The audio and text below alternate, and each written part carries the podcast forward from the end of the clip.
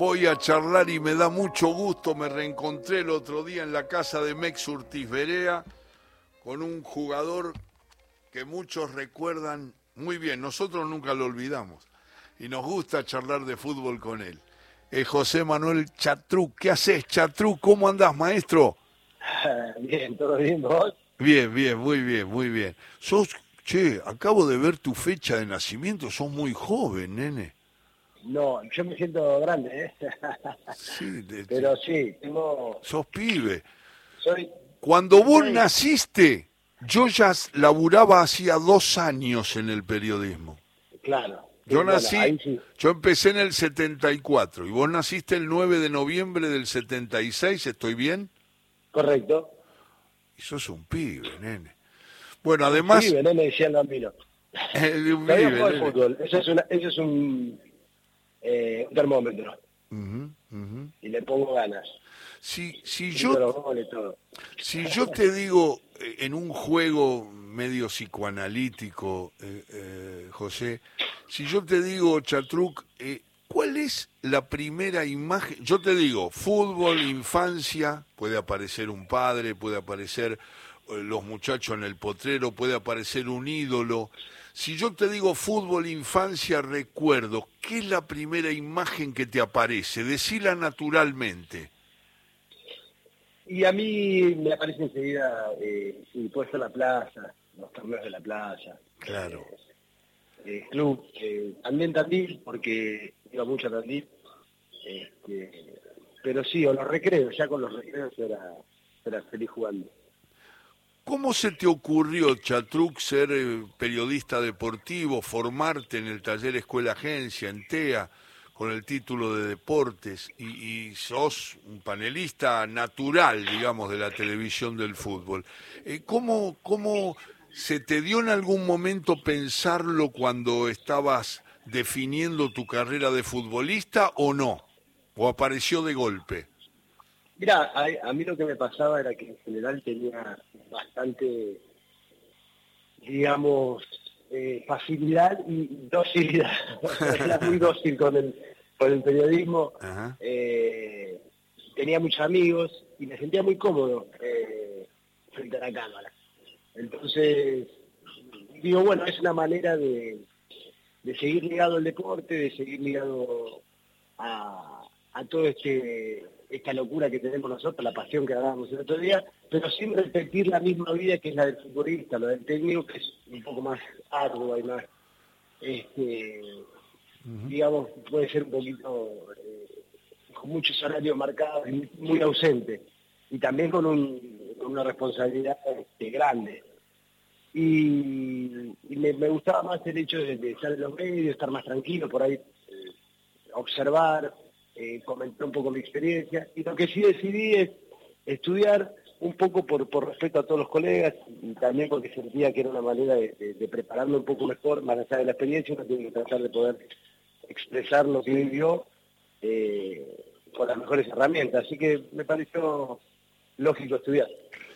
Lo primero que te aparece de recuerdo placentero, porque tenés, eh, estoy charlando con José Manuel Chatruc, eh, lo primero que aparece, que se destaca, es el campeonato logrado por el Racing de Merlo y de ustedes, que en el Apertura 2001 lograron quebrar esa racha maléfica que el Racing sufría cada año. Me parece que ahí llevas una medalla que te da orgullo a cada paso del camino, ¿no? Sí, sí, porque mira, justo hoy yo tengo una linda relación con, con, con Guillermo y una aún mejor con, con más cercana con Nico Repeto. Con Franchella y con Repeto dijiste, sí. porque no se escuchó bien cuando dijiste Franchella, con Guillermo. Con Guillermo Francella y con Nico Repeto, dos hinchas de Racing. Claro. Y viste que bueno, ahora las redes todo vuelve a empezar y te mandan videos de hace años. Sí. Y Nico tenía sábado bus y le habían hecho a Franchella una especie de homenaje, pero ya hacía 35 años que recién no sería campeón, o 34 en ese momento, y le decían, mira, te preparamos un video imaginando un Racing campeón. Y justo ese año, o al año siguiente, no, no- no sé bien qué día, porque yo fui al programa de Nico después, cuando estábamos en pleno campeonato, Ajá. eh, se terminó dando. Y ahí uno por ahí también con estos videos toma conciencia la espera del hincha. Entonces para mí que también lo viví en el secundario. Yo tenía cinco compañeros que eran fanáticos de Racing. Eh, yo me di cuenta y yo vivía cómo eran las cargadas, cómo esperaban ansiosamente ese, ese campeonato. De hecho, siempre lo cuento que cuando estaba en la secundaria, como tenía tantos compañeros de Racing, y mi sueño era jugar al fútbol, le digo, yo voy a jugar al fútbol y voy a salir campeón con Racing. Porque yo entendía que salir campeón con Racing le daba una alegría como que los exorcizaba. Y bueno, después se terminó dando, es muy gracioso y muy curioso. Y además, este, el, título con Racing que logró Chatruki con un grupo de jugadores, lo vamos a nombrar porque yo tengo, por supuesto, el recuerdo de todo lo que significó. creo que el último partido fue con Vélez, que terminó uno a uno, eh, que fue el 27 de diciembre de 2001. Eh, mirá vos, estaba mirando que el árbitro fue Bracenas. Bracenas, sí. El de... justo, eh, muchas finales le tocó dirigir. Sí. Eh, algunas con Argentino River. Bueno, le tocó dirigir esa nuestra también. Y la de Vélez Huracán.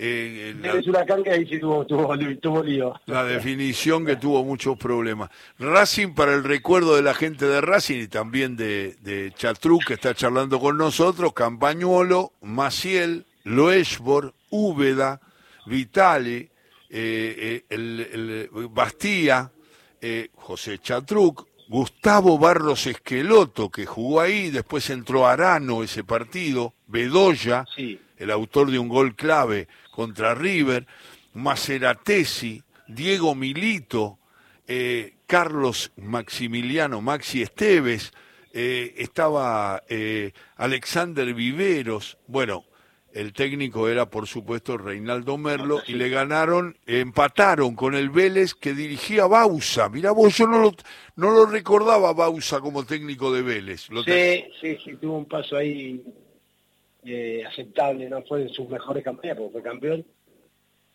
Pero sí, ahí anduvo bien y y bueno, después este, siguió creciendo, después salía de aquí, te hizo un campañón. Claro, y después fue a San Lorenzo donde logró la Copa Libertadores de América. Con San Lorenzo, Chatruc, tenés un buen recuerdo porque lograste la Sudamericana, ¿no? La Sudamericana en 2002. Exactamente, vos sabés que fue algo curioso porque yo me voy de, de Racing y la verdad que la gente de Racing este, y Mostaza, bueno, Mostaza, eh, eso fue una discusión que siempre tenemos con Mostaza. A ver. De, de, quién fue que, que propició mi, salida, porque en realidad él decía que era Marín y Marín me dice, no, fue Mostaza. Bueno, nunca se podían acordar. La cuestión es que yo me terminé siendo San Lorenzo de manera impensada, porque el, pase mío no era, no era tan caro, se podía, se podía este, comprar. Y bueno, terminó, terminó desistiendo Racing de mi compra y, bueno, ahí tenía que buscar un club. Y, la verdad es que no había tantos tantos candidatos este, y lo de afuera que tenía no, no se terminó concretando. Entonces, bueno, tuve que esperar. Y ahí surge surge San Lorenzo y dije, bueno, voy a voy a intentar este eh, seguir en un club grande con objetivos y bueno estaba el gallego Insúa, un personaje total. Este, y bueno, me convenció y me fui, me fui a probar suerte y terminamos ganando la Sudamericana con que fue una alegría tremenda también para, nosotros, para mí y para todos los hinchas valores. Eh, claro, ¿y quién era el técnico? ¿Quién te recibió ahí? Insúa. ah, era Insúa, claro, el gallego, sí. Que de hecho, hace poco salió una estadística, los cinco goleadores de, de Insúa en toda su etapa de San son las dos, y estoy quinto. Ojo, el único volante que hay. Guarda, guarda, ahí te anotás como goleador. Sí, sí, sí, eh, con nueve goles en treinta y algo de partido. Así que es un lindo recuerdo. ¿Cómo te fue, Chatruque, en Suiza? Jugaste en el Grasshoppers, un equipo muy popular de Suiza que tiene una pasión muy distinta, como nosotros entendemos la pasión por el fútbol. Pero ¿cómo te fue? Bueno, no me fue tan bien, tuve, y, soy muy responsable yo. Eh, tuve una lesión, que la famosa cubrialgia, no me supe recuperar, eh, no entendí algunas situaciones que eran mi primera salida del país. Eh, me acuerdo que en un momento quise jugar igual, lesionado, eso me jugó en contra. Hice algunos goles porque siempre era un poquito rebelde, pero no terminé de, de, hacer lo que yo quería y, bueno, después me terminé yendo porque rescindí, ya, eh, rescindí el contrato y me terminé yendo antes del club, pero sí me reprocho algunas actitudes mías en cuanto a lo físico, ¿no? Haberme apurado y no haber elegido el momento. Eso le puede servir, para ejemplo, a algún chico que se va afuera, a veces por querer jugar, no jugás en las, mejores condiciones. Pero igual fue una linda experiencia. Eh, ya te digo, jugué Champions League, o sea, me, fui feliz. ¿Y en Barcelona de Ecuador, Chatruc? Ahí, ahí sí querido, ahí sí, la pasé bien renové el contrato, que es muy difícil. Bueno, vos sabés que ahora estoy yendo cada tanto a Ecuador y hoy es más común renovar el contrato a un extranjero, pero ahí era una exigencia que era casi, tenías que ser pelea para que te renueve el contrato. Y la verdad que, anduve bien, me repararon, después este, tuve la suerte de los clásicos, son eh, Barcelona Melec, que es como el Boca River acá. Seguro. De los cuatro que jugué ganamos tres, metí tres goles y el otro lo empatamos, o sea que la gente cuando voy me reconoce, me quiere y sí me hubiese gustado volver, después bueno, viste, por la vorágine en la carrera, eh, a veces no se da la chance, pero cada vez que voy me reconocen y tienen un lindo... De hecho hago de host a veces de de presentador en la noche amarilla, otra vez lo hice con una abuela y fue una emoción muy grande. Qué bueno, qué bueno. Ahí está charlando con nosotros José Manuel Chatruc. Eh, el otro día, en la casa de Mex Urtiz Berea, hiciste una mención muy emotiva cuando mencionó la presencia de Víctor Hugo. Estábamos ahí con Víctor Hugo y muchas figuras más, entre las que estaba Chatruc y estaba este Cristian Castro, esas juntadas que hace, que hace Mex, que puede aparecer Mercedes Morán al lado de, de, Chatruc y con Lito Vitale a un costado y Alejandro Apo en el otro. Y bueno, y en un momento Chatruc, que hablaba de su fanatismo, de su pasión por el fútbol, era uno de, las, de los momentos que, que atendíamos mucho la presencia de tantas personas tan valiosas que contaban sus historias, eh, José tuvo la, la, calidez de decir que se sentía muy especialmente conmovido por la presencia de Víctor Hugo porque hiciste una mención a los relatos de Víctor Hugo y a tu papá disfrutando de una Copa del Mundo de Argentina con el relato del nene, ¿no? Sí, sí, la verdad que, eh, bueno, Víctor Hugo para todos los que tenemos cierta edad es un referente de ese momento y bueno, era inevitable escucharlo. Primero fue Mauro y después fue él el que acaparó toda la, atención en el relato y bueno, era la figura eh, y hacía radio y tele y en el Mundial sobre todo era simultáneo a veces, el simultáneo y bueno, yo tengo la, a ver, más allá de que siempre lo admiró mi viejo en ese mundial, particularmente cuando Diego mete el segundo gol, yo tengo un recuerdo, todos sabemos, en ese partido donde estábamos, en general, esa generación y, las más grandes también, eh, y tengo el recuerdo de, de entrando a la cocina llorando y emocionado, eh, porque ellos sí habían vivido, yo era muy chiquito, por no, no entendían tanto la guerra de las Malvinas y, lo que significaba ese triunfo doble, más allá que el fútbol no tiene que ver con, la guerra, ¿no? pero sí el espíritu patriótico que, que Dios defendía, como era él. Y bueno, el, relato, imagínate, lo de Víctor Hugo fue, eh, quedó para la historia. Entonces, tengo ese recuerdo y el agradecimiento a alguien que, que, bueno, lo hizo, lo hizo llorar a mi viejo, literalmente, que no es alguien que llora habitualmente. Sí, sí, se lo eh, dijiste, se lo dijiste en ese momento y ahora que estoy calculando, tenías nueve años, Chatruc. Sí, sí, pero vos sabés que eh, ese, eh, no sé si es porque yo era muy futbolero, pero me lo acuerdo perfecto. No digas. Es como, sí, de hecho me acuerdo que el día que estábamos disputando la final, cuando nos empata Alemania, yo me encierro en el baño y no veo en vivo el gol de Muchacho porque le estaba pidiendo a Dios que por favor hagamos un gol. Eh, viste, en mi inocencia, como que si iba a hacer algo, tuve que salir corriendo eh, cuando escuché el grito de todos en el libro. Pero sí, sí, me acuerdo que sí, venía del colegio a mirar los partidos, este, y bueno, Diego era para mí, yo me levantaba a ver también todos los goles que pasaban también en eh, Canal 9, los partidos del Napoli de Diego, yo a Maradona lo seguí con todo, por eso a mí cuando dice Maradona Messi, yo digo, pero son monstruos, pero como que Messi era una especie de, de ¿cómo se Es una especie de robot que hace todo perfecto y Diego era la magia, era los toques de Diego son, son imposibles de hacer, es como que es como un Julio Boca, ¿no? Y, bueno, Messi hace todo bien, es una máquina perfecta. No hay que este, comparar, pero si tenés que comparar, ¿te quedás con Diego? En realidad me quedo con Diego, pero por, por, por generación, porque lo que me despertó a mí es difícil de reemplazar. Claro. Pero... Y en el pan y queso es como que son, son perfectos los dos. Lo que pasa es que estéticamente para mí Diego es el mejor que de mi vida. Después, a nivel de, números, a nivel personalidad, en cuanto a, conducta y todo, me hace una rival. Eso está claro, es el mejor de todos los tiempos. Ahora, y a mí me lo digo, porque a mí me divertía verlo jugar. Este, no sé, un taquito de Diego, una, caricia, y, Diego era diferente a, todos los demás. Este, y me dices, me dices que es como es como la Play, es como jugar, como dijo Ibrahimovic, es como jugar con la Play, es el jugador perfecto. Pasarela siempre, perfecto y imperfecto. Claro, Pasarela siempre dice que Maradona era más artesanal, más hecho a, a, nuestras maneras, y Messi era, era, eh, eh, tenía más el, el, el, vínculo con el recuerdo de las máquinas perfectas, ¿no? Lo que decías recién.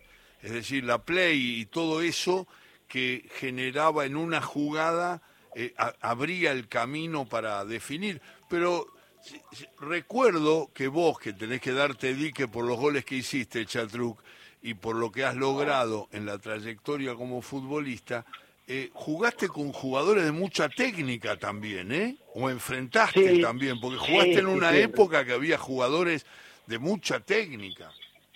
Sí, sí, bueno, bueno, jugué con Francesco, en contra de Francesco, de Tomás, si conoce, eh, de al mar, todos los, de los más chicos a los más grandes. Eh, bueno, con Ruggeri, para romper un poco, eh, pero sí, con miles de jugadores. Este, eh, el burrito Ortega, que ahora juego habitualmente, este, también lo disfruto todos los jueves que jugamos. ¿Ah, sí? Y a veces lo cargo porque le digo, burrito, me parece que ahora desequilibro más eh, yo que vos, por una cuestión física, ¿no? Claro, claro. me dice, no lo puedo creer, no lo puedo creer, esto no hemos llegado.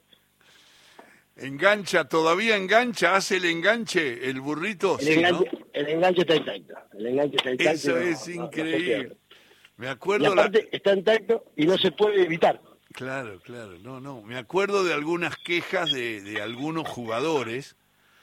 Eh, los goleadores clásicos, cuando pican, históricos, los que viste y los que no viste, a veces se quejaban de que siempre enganchaba. Y, entonces iban a, la diagonal y no les daba la pelota, pero fue un jugador de una influencia por su habilidad que verdaderamente siempre, lo recordamos. Siempre lo sí, sí, el, el, burrito el burrito es un jugador extraordinario. Aparte jugó mundiales. Eh, y siempre nos quedamos charlando después del partido y es muy gracioso. Y, es muy humilde, ¿eh? siempre pareciera que no hubiera hecho todo lo que hizo. Siempre fue un tipo que transmitió, eh, José, estoy charlando con José Chatruc y estoy hablando de Ariel Ortega. Ortega transmitió siempre que si vas en un micro para el, para el pueblo de él, te, eh, se bajan en una parada y hay un picado y se prende aunque tenga que jugar por la Copa Libertadores. La pasión por el fútbol. Hay otros que solamente calculan el tema de la profesionalidad, pero era muy amateur. de, eh, Ortega en el mejor sentido de la palabra, el, el amor por la pelota y por el fútbol, ¿no? Totalmente, el burrito lo siente, lo, vive y juega en cine también. Todos los partidos que puede jugar los juega. Es, es tremendo. Eh, y nosotros lo disfrutamos porque aparte no se enoja nunca. Sí se puede eh, poner un poquito cabrón cuando pierde, pero no se le nota. Eh, pero sí, sí, es muy... Y vos le tirás...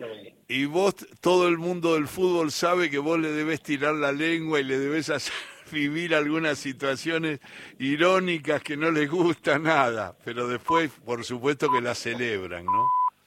Sí, y aparte tenemos la suerte también que vino ahora a jugar con nosotros eh, Leo Poncio, que está en otra, yo le digo que está en otra velocidad, porque eh, está recién retirado. Claro, está muy, muy, muy entrenado. claro, muy fresco. Claro. Y el otro día le ganamos y se fue. es increíble, porque con todo lo que ganó Poncio, eh, le duele por ahí para un partido. Julián, por otro día le ganamos fuerte, y lo cargaba y le digo, che, eh, ¿qué pasa? Y yo no puedo creer que me claro, porque a veces también nuestro equipo tiene un efecto no, lo... periodista deportivo. Claro. Y se siguen, viste, eso todavía la pasión es que la tenés por más, por más que quieras evitarlo y hacer nada, no me importa. Hay días que igual querés ganar y aunque te duele perder.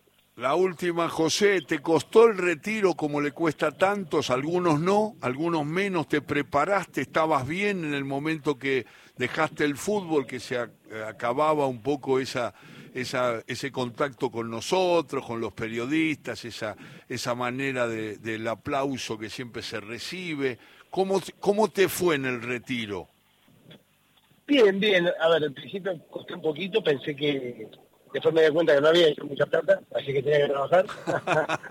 Eh, pero no, bien. Por supuesto que había momentos o días que extraño, lo que siempre digo, quizá la adrenalina del fútbol es difícil reemplazarla. Eh, en la cancha, como supongo que también a los que relatan, a los que comentan un partido en Boca River, es difícil reemplazar eso con otro, con otra, con otra actividad. Eh, entonces, siempre lo va buscando maneras de, de, poder reemplazarlo y, hasta ahora lo voy llevando bien. Creo que estoy feliz, hago mucho deporte, que eso también me, baja un poco, y tratando de disfrutar. Tengo tres hijos varones, con lo cual ahí tengo bastante trabajo también.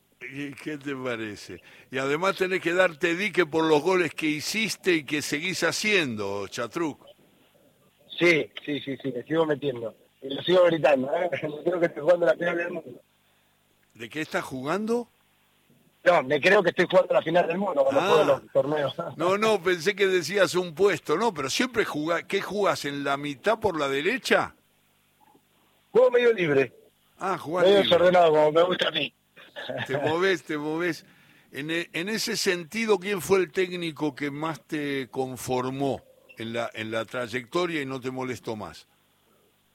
Eh, no, los dos, claro. Eh, Mostaza e Insúa y paradójicamente fueron los dos que fueron los que más libertad Ajá. Eh, y me tenían más confianza. Ajá. Te mando un abrazo grande, te agradezco la charla porque la disfruté mucho y espero que los futboleros que escuchan en la tarde del sábado la radio pública también hayan disfrutado de tus recuerdos. Siempre me gusta reencontrarte y el otro día cuando hiciste esa mención a a Víctor Hugo, también nos emocionamos todos con el recuerdo de tu padre. Te mando un abrazo grandote y nos vemos en cualquier momento, José Manuel. Bueno, ahora estamos hablando, un beso y sigan los éxitos. Chao, maestro. José Manuel Chatruc, mejorando la tarde de todo con afecto.